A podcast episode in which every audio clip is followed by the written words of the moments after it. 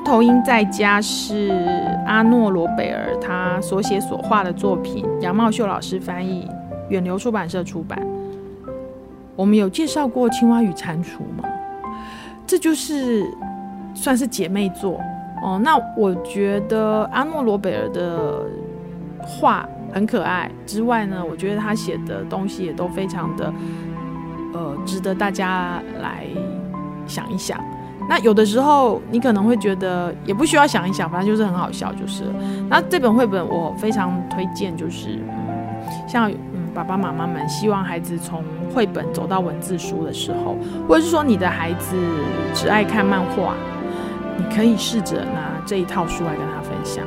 像这本书里面有好几个故事，那其中有一个故事呢，我讲给大家听。这里面有五个故事哦，那这故事都非常短，然后其中有一个故事就叫做《奇怪的堆堆》。那画面就是出现一个非常愁闷的猫头鹰，看着自己的脚，在被子下面有两个。鼓起来的东西。猫头鹰晚上要睡觉了，他觉得应该把蜡烛吹熄睡觉。可是他突然发现奇怪，在这个床尾的毯子下面，为什么有两个奇怪的堆堆？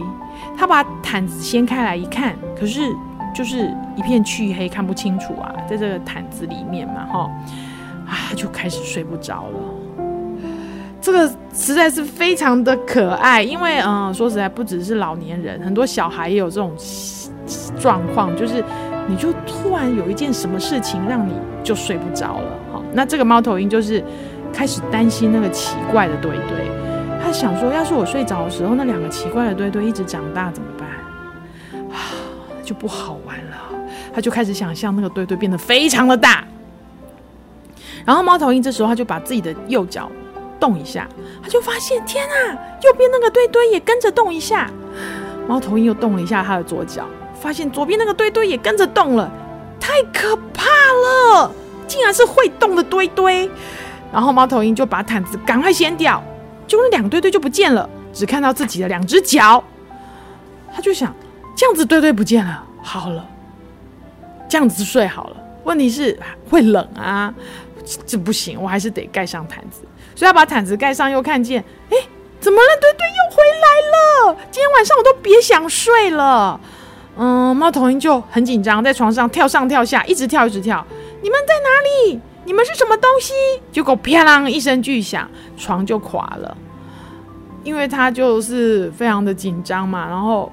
你知道吗？我在班上跟孩子分享这本桥梁书的时候，孩子都笑翻了，因为孩子都知道那是什么东西，其实就是猫头鹰的两只脚，然后盖上被子鼓起来这样而已啊。可是这个猫头鹰就是非常的害怕啊。你你可能会觉得说，那他这个到底在写什么？超无厘头的。可是你仔细想一想，很多孩子有时候在怕的东西也是超无厘头的。他就是不知道为什么就是睡不着。那有些不要说孩子，我们大人也是一样。我们大人在担心的事情也是超无厘头的。你 你一直在想，像我前几天很好笑哦，我一直在担心一件事情，就是台风要来了，然后风很大，我一直很担心我们家的那个冷气啊会不会装没好就掉下去，这样然后就会伤到别人，我就非常的自责这样。然后其实那个冷气才刚装好没多久啊，其实照理说应该是很稳固，可是你知道吗？那天晚上就睡不好。然后第二天早上起来有没有掉下去？当然没有，所以就是整个庸人自扰嘛。那但是就是跟这个猫头鹰真的是非常的相似。然后猫头鹰就非常紧张，他就说：“哼，那就让那两个奇怪的堆堆去床上好了，让他们长多大就长多大吧。我要到楼下去，就坐在那个楼下客厅的椅子上就睡着了。”所以，呃，阿诺罗贝尔的故事就是这么的可爱。你说它好不好看？超好看的啊！它有没有比漫画好看？有，它比漫画还好笑。而且更好玩的是，就是它其实已经进入桥梁书了。所以有的时候父母会担心说：“啊，我的孩子一直看漫画怎么办？不怎么办啊？你就是找一本超级好笑的桥梁书，然后念给他听，然后孩子就会发现，嗯，竟然还有一种跟比漫画更好看的书种哦。那到底是什么呢？就是这本。很，我很想要推荐给大家的《猫头鹰在家》。那其他它还有其他的五个，总共加起来五个故事，都是跟这个猫头鹰有关系。有一篇也非常的好看，就叫做嗯，楼上跟楼下。那那故事是讲什么呢？他就是在讲说，猫头鹰想要在楼上的时候，他就在想，那楼下不知道是什么状况。如果我在猫头鹰在楼下的时候，他就会想，那不知道楼上是什么状况。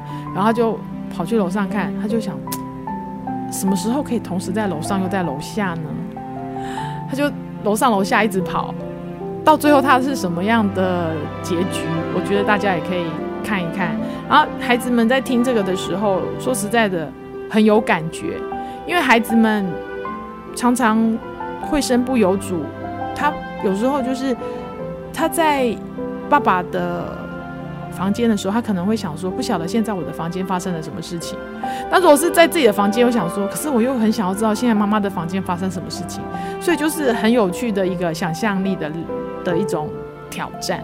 那我也很喜欢分享这一篇，因为我也很想要邀请孩子去思考说，不晓得你的阿嬷现在在乡下的家里，她发生了什么事情，就是有很多可以跟孩子讨论的地方。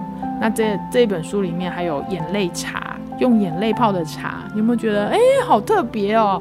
所以是一个充满了想象力的桥梁书。猫头鹰在家就可以推荐给大家。阿诺罗贝尔他所写所画的桥梁书，杨茂秀老师翻译，远流出版社出版。想听更多优质的好声音，记得下载声优 APP 哦。